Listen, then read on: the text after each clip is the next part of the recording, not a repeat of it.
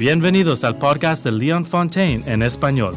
Esperamos que este mensaje pueda revelar la vida que Dios tiene para ti.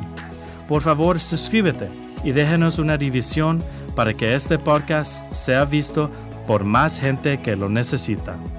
Ahora prepárate para la palabra de Dios. Esta no es una serie sobre los secretos de los ricos y famosos.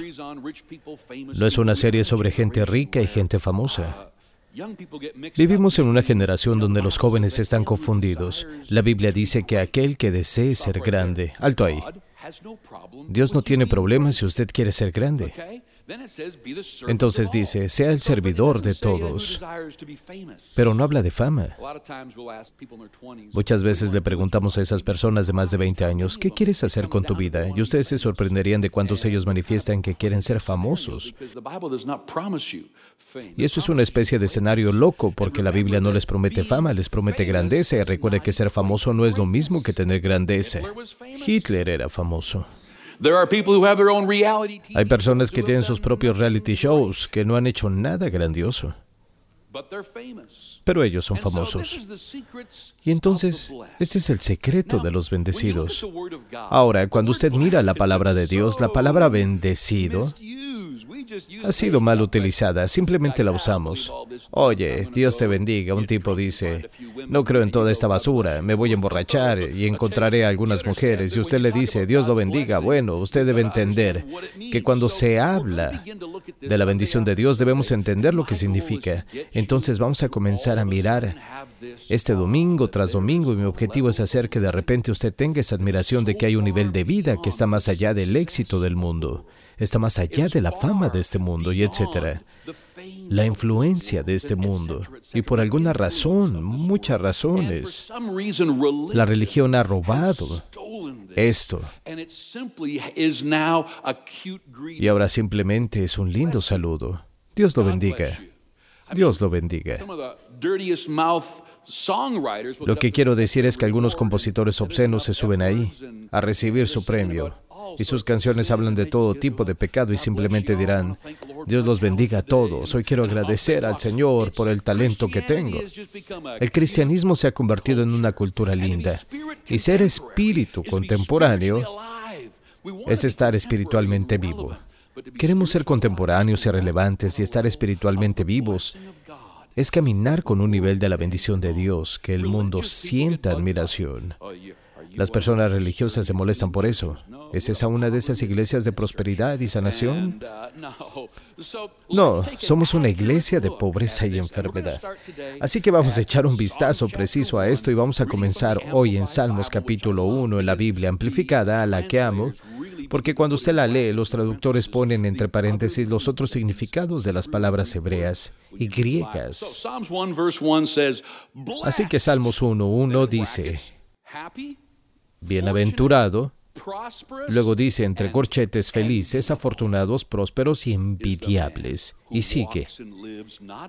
Es el hombre que camina y no sigue el consejo de los impíos, no sigue sus consejos, sus planes, sus propósitos.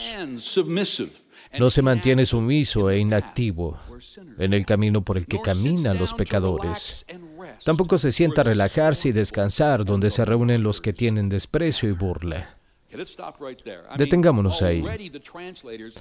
Ya los traductores nos han dado una indicación de la dirección que sigue la palabra bienaventurado. Primero que todo, feliz.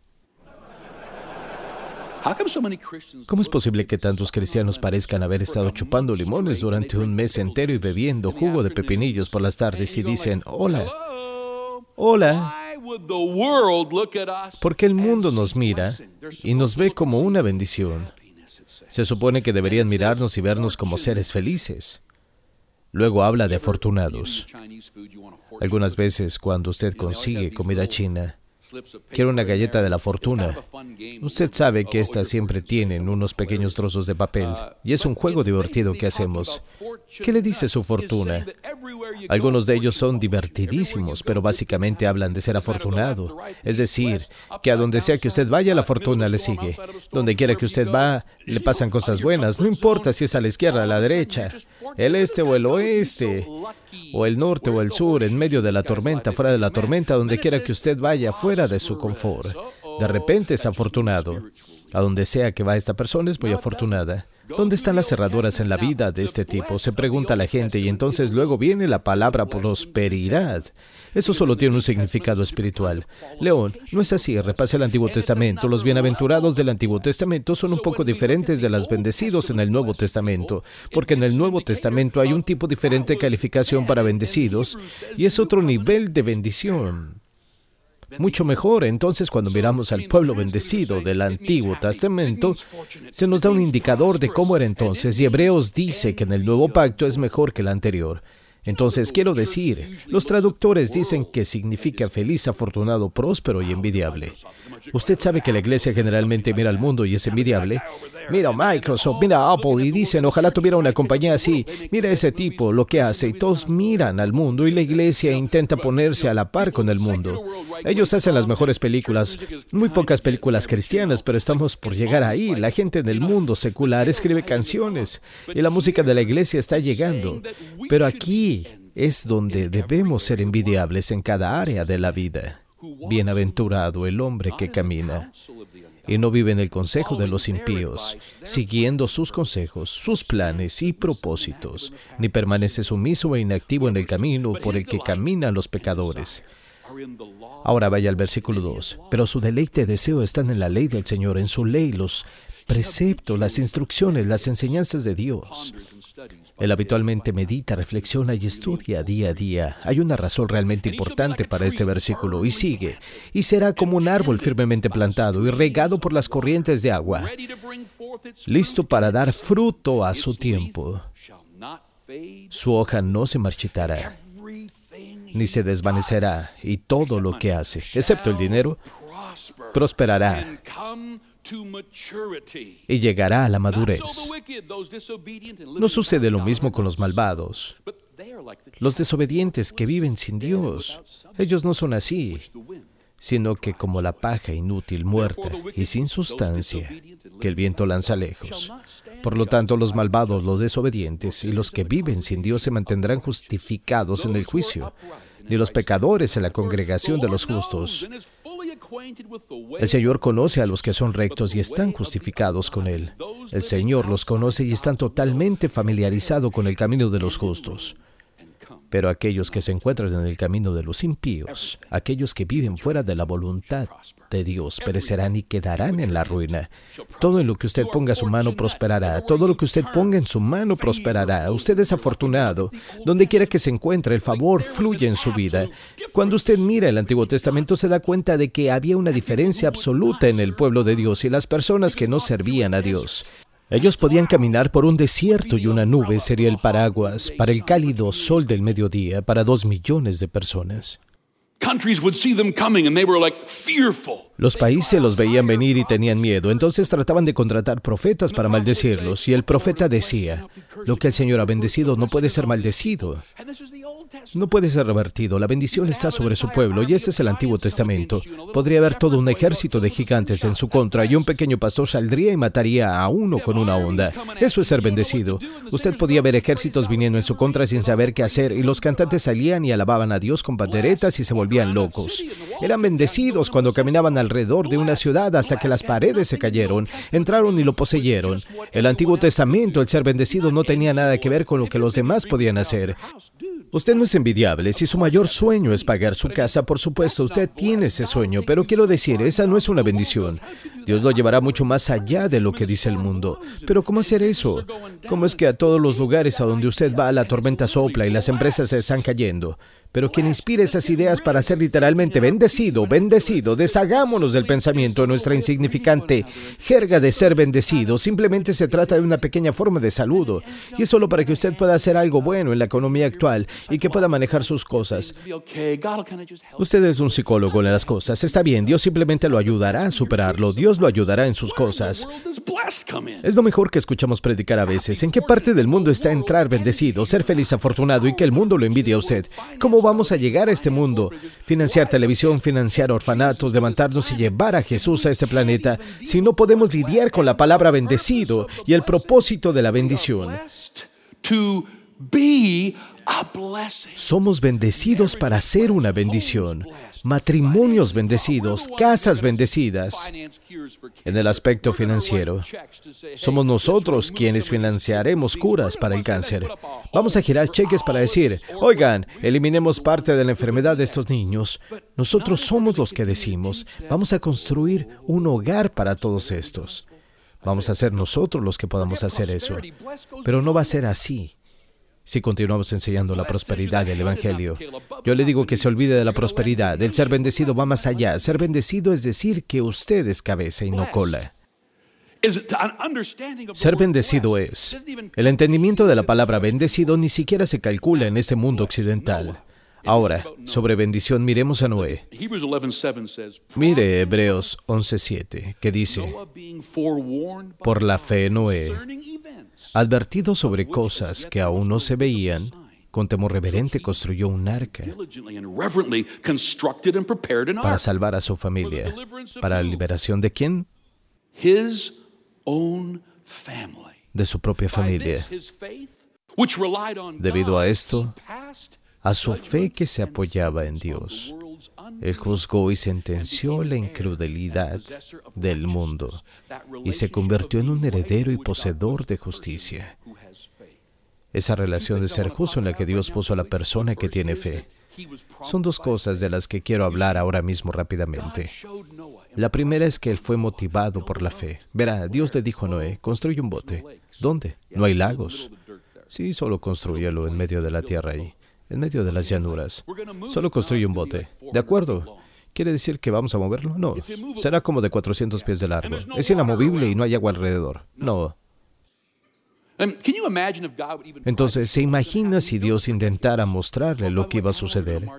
Él lo construyó por décadas. Ah, y por cierto, los animales del bosque marcharán de dos en dos, de siete en siete los mamíferos, ¿de verdad? Ah, y la puerta es tan grande que no puede cerrarse. Haz la puerta tan grande que no se puede cerrar. Sí, porque la Biblia dice que Dios cerró la puerta. Aquí hay un tipo que tuvo que confiar y creer en Dios al hacer algo fuera de la común. ¿Qué cree usted que le hubiera pasado a Noé y a su familia si él hubiera puesto su atención a los burlones? Porque la Biblia dice que todos los días salían a hostigarlo. Le decían, oye viejo estúpido, ¿para qué estás construyendo un bote en medio de las praderas? ¿Qué quieres hacer al construir un bote tan lejos del agua? ¿Cuántas vacas y bueyes va a llevar con ese bebé al océano? No está tan lejos del océano, ¿en serio? Solo se burlaban de él. No por una semana. Todo el tiempo mientras estuvo en eso, año tras año, lo fastidiaban y se burlaban de él. Lo mismo que usted va a vivir el día en que decida que va a caminar con la bendición de Dios y va a hacer las cosas con las que la fe Dios necesita para su reino. Y su contador va a decir, ¿cuánto dinero está regalando? No puede dar tanto, eso no lo va a beneficiar. Él está pensando en cuánto le devuelve al gobierno por el dinero que usted da. Él no tiene ninguna idea sobre los principios del reino. Él solo está trabajando con los principios del mundo y queremos trabajar basados en los principios del mundo, pero luego usted quiere encontrar los principios del reino, porque ser bendecido tiene que ver con ser envidiable por todas las personas exitosas y no exitosas en el mundo. Se necesita que ellos lo miren y digan, ¿cómo es que esa mujer ama tanto a un hombre? Ponemos en práctica los principios de Dios. ¿Cómo pueden sus hijos estar con usted así, reír y amar? Yo quiero una familia como la suya. Bueno, es por Jesús. Somos representantes de Jesús. Aquí somos sus manos, somos sus pies. Él les dijo a sus discípulos una vez, no me alimentaste cuando tenía hambre, y no me diste ropa cuando estaba desnudo, y no viniste a visitarme cuando estaba en la cárcel. Y los discípulos horrorizados le preguntaron, ¿de qué estás hablando? Cuando estuviste en la cárcel, cuando tuviste frío, te puedo dar mi abrigo en este momento. Y él dijo, cuando lo han hecho a uno de mis pequeños, me lo han hecho a mí. Se supone que usted debe tener suficiente para dar a cada persona necesitada que hay por ahí, cada persona que golpea su puerta desde el cáncer diabetes hasta salvar las ballenas, cualquier cosa que sea por una buena causa. La Biblia realmente dice, bueno, León, no tengo dinero, por eso estamos hablando de ser bendecidos. Noé salvó a su familia escuchando a Dios. ¿Qué hubiera pasado si él hubiera dejado que los burlones lo influenciaran y él dijera, sí, esto es realmente estúpido? Creo que estuve demasiado tiempo. Hagamos una votación, niños, cariño, ¿deberíamos construir el arca o no? Volveremos a esto. Cuando Dios le habla a un líder, Él no establece votaciones, Él no permite que los burlones lo convenzan de que no lo haga. Él no se queda con ellos el tiempo suficiente para desalentar su fe. Y la Biblia dice que debido a la fe de Noé, toda su familia se salvó. Ahora tengo noticias para usted. Cuando usted empieza a creer en la bendición de Dios, en los principios, cuando usted entiende cómo la cruz y el nuevo pacto se entrelazan en estas bendiciones y usted comienza a caminar hacia ellas, la gente lo mirará. Algunos se reirán, algunos se burlarán, algunos van a decir que va a ir a la iglesia el domingo por la mañana y usted dirá, cuando llegue la mañana me llevaré a mis hijos y me divertiré. A ver dónde está usted en 10 años y dónde estoy yo dentro de 10 años. Vamos a buscar primero el reino de Dios y luego todas estas cosas, nuestras cosas serán agregadas. En Génesis 26, 12, 16, Abraham tiene un hijo. Abraham descubrió cómo caminar en la bendición en el Antiguo Testamento. Y cuando su hijo Isaac nació, comenzó a manifestarse esa bendición. Hoy dicen que una herencia es un gran problema. Usted puede tener una familia exitosa financieramente, pero puede pasar de abuelo trabajador a padre millonario e hijo por diosero en cuatro generaciones. En otras palabras, viene una gran persona, crece y simplemente levanta una gran compañía y luego sus hijos reducen y lo gastan todo y la tercera generación la lleva hasta el fondo. Así que para la cuarta generación está de vuelta empezando como hizo el primero porque los padres no supieron enseñarles a caminar con la bendición. Cuando la bendición está sobre las familias, usted es bendecido por mil generaciones. ¿Por qué estamos teniendo dificultades para ver la bendición? Hoy en día tantos cristianos dicen, ¿cómo llego a mis hijos? Los eduqué para Dios, los traje a la escuela dominical, los llevé a la iglesia. No lo sé.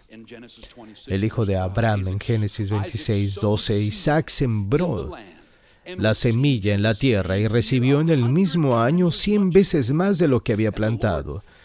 Y el Señor lo favoreció. Mire esa palabra, son bendiciones. Entonces Él está en una época de hambre en una tierra extranjera a la que ha ido, y todos mueren de inanación. En aquellos días, cuando usted tenía hambre, la Cruz Roja no venía a ayudarlo. Si usted estaba desempleado, no podía simplemente ir a hacer cola para recibir un cheque. Usted moría. Hay historias en la Biblia donde habla de cómo se hacía la última comida para el hijo y la viuda, y luego se preparaban para morir. Ese era el día en que comenzaban a morir. Eso es lo que le hace el hambre. Isaac en un tiempo de hambruna sembró y dice que Dios favoreció con bendiciones y que el hombre se hizo grande y ganó más y más hasta que se hizo muy rico y distinguido. Él poseía rebaños, manadas, grandes provisiones de sirvientes y los filisteos lo envidiaban. Todos los pozos que los siervos de su padre habían cavado en los días de Abraham, su padre, los filisteos, los habían cerrado y llenado de tierra. Él está siendo atacado. La gente estaba tratando de boquearlo. Ellos intentaban cortar su bendición. No le gustaba verlo bendecido. Versículo 16. Y Abimelech le dijo a Isaac, apártate porque eres mucho más poderoso que nosotros. De acuerdo. Nos enfocaremos en la bendición de Dios para nuestra vida. y comenzaremos a enfocarnos en el área de las finanzas, bendición generacional. Nos enfocaremos en la manera de salir del lugar donde nos encontramos a un lugar donde no solo usted pueda cuidar de su familia por generaciones, sino que usted pueda dar todo lo bueno que existe. Usted debe comenzar a creer, debe creer que la bendición es suya. Si usted no cree en esto, entonces estará relegado a vivir en este planeta como todos los demás. Dios no necesita que usted sea como todo el mundo. Él no necesita que usted se integre. Espíritu contemporáneo no significa integrarse significa elevarse con la presencia de Dios, la paz de Dios, la salud de Dios, la alegría de Dios, el fruto del Espíritu. Jesús es el Salvador y observa mientras usted comienza a crecer que no puede simplemente decir, Oh, yo tomé el curso de Tony Robbins y por supuesto obtuve un título, hice esto y sabe cuando estaba en Winnipeg, Manitoba y sabe que soy un lector. Deténgase, deténgase, deténgase. Todos lo entienden. Todo el mundo sabe que la educación ayuda. Usted no está ayudando al reino de Dios mostrando lo increíble que es usted. Lo que usted realmente tiene que decir es, he hecho todas las cosas que hacen tanto hombres como mujeres de negocios. Pero tengo que decir que fue cuando comencé a entender la bendición sobrenatural de Dios, que esa bendición se agregó a mi habilidad natural. Y su habilidad natural debería de ser buena. Debemos ser aplicados y agregar habilidad a nuestros dones. Descubra sus dones y agregue habilidad a sus dones. Un regalo sin habilidad es algo patético. pero la habilidad añadida a los regalos es increíble. Haga eso y luego crea en que usted va a ser bien recibido y bendecido por Dios. Y observe cómo las cosas que son inexplicables comienzan a suceder. La bendición y el entendimiento de su herencia y lo que hizo Jesús en la cruz comienza a juntarse. Y usted comienza a levantarse y comienza a creer. ¿Dónde está su tesoro? Su corazón también estará ahí. El capítulo 6 de Mateo nos enseña que Dios cuida de las flores también, que ni siquiera se puede imitar los colores en nuestra ropa hoy. Dios cuida también a los gorriones que los alimenta. Ellos ni siquiera tienen que plantar nada, simplemente comen. Y Él dice, amo a los gorriones, pero lo estoy cuidando a usted. Busque primero el reino de Dios y su justicia. Y todas estas cosas le serán añadidas. Usted nunca debería de estar persiguiendo las cosas. Las cosas deberían de estarlo persiguiendo a usted. Su bondad, su misericordia, su bendición. ¿Eso significa que va a suceder automáticamente? No. O sería así para todos, usted debe de creerlo. La Biblia nos enseña que Noé creyó en la palabra de Dios. Entonces Noé actuó conforme a la palabra del Señor. Y la familia de Noé se salvó debido a su fe y sus acciones. La palabra de Dios ahora está escrita para nosotros y nos enseña. Hay un lugar para vivir que se llama bendición. Con cada cabeza inclinada por solo un minuto. Me gustaría darles la oportunidad de recibir a Jesucristo como su Señor y Salvador. Para aquellos que están aquí hoy y que digan, Pastor, no estoy seguro de si Jesús está en mi corazón. Voy a guiarlo en una oración directamente desde sus asientos. Y mientras lo guío en esa oración, todos vamos a orar con usted. Usted elegirá a Jesús, haciéndole saber que confía en Él, pidiéndole que entre en su corazón. Usted es perdonado por todo lo que haya hecho mal. Y cuando se convierte en parte de su familia, Él dice que nunca lo dejará, que nunca lo abandonará. Él estará más cerca que un hermano. Esta es una oración crucial, es algo crucial de creer. Nadie puede hacerlo por usted. Dios nunca se forzará a entrar en su mundo. Él está esperando que usted lo elija y comience un viaje asombroso. Nunca haga lo que dice el miedo. Siempre haga lo que en lo profundo de su interior usted sabe que debe hacer. En este momento hay alguien que piense, quiero hacerlo, pero estoy un poco nervioso. Eso es miedo. No lo llame nerviosismo. Llámelo miedo y usted cae en el miedo cuando toman las malas decisiones. Si aún no ha levantado la mano, pero usted sabe que debería hacerlo, voy a mirarlo por última vez. ¿Cuántos dicen que sí? Incluyanme. Gracias. Voy al centro, gracias. Gracias. ¿Otros? Gracias. Allá, maravilloso. Estoy tan orgulloso de ustedes, muchachos. Qué grandes decisiones se están tomando. Vamos a orar con estas personas increíbles que están tomando una decisión de vida. La oración es así. Padre, en el nombre de Jesús, te doy mi vida. Por favor, perdóname por todo lo que he hecho mal. Quiero ser una nueva creación. Jesús, te invito a entrar en mi corazón. Eres mi Señor y mi Salvador y te sigo por el resto de mis días. En el nombre de Jesús. Amén. Bienvenido a la familia de Dios, chicos. ¡Wow! Gracias por escucharnos. Tenemos un devocional diario que nos encantaría poner en tus manos. Visita entregate.org para suscribirse ahora. Dios te bendiga.